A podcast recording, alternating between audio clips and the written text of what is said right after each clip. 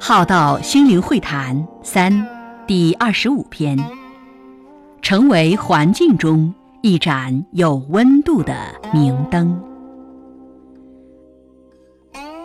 人总要不断的成长提升自己，不要只是心好却不够智慧，否则会把事情做得不太好。要有定力火候。生活才不会常出现风浪的气象。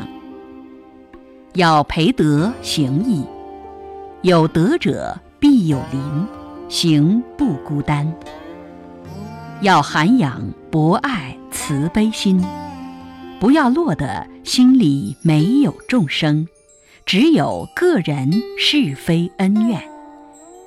遇到是非恩怨。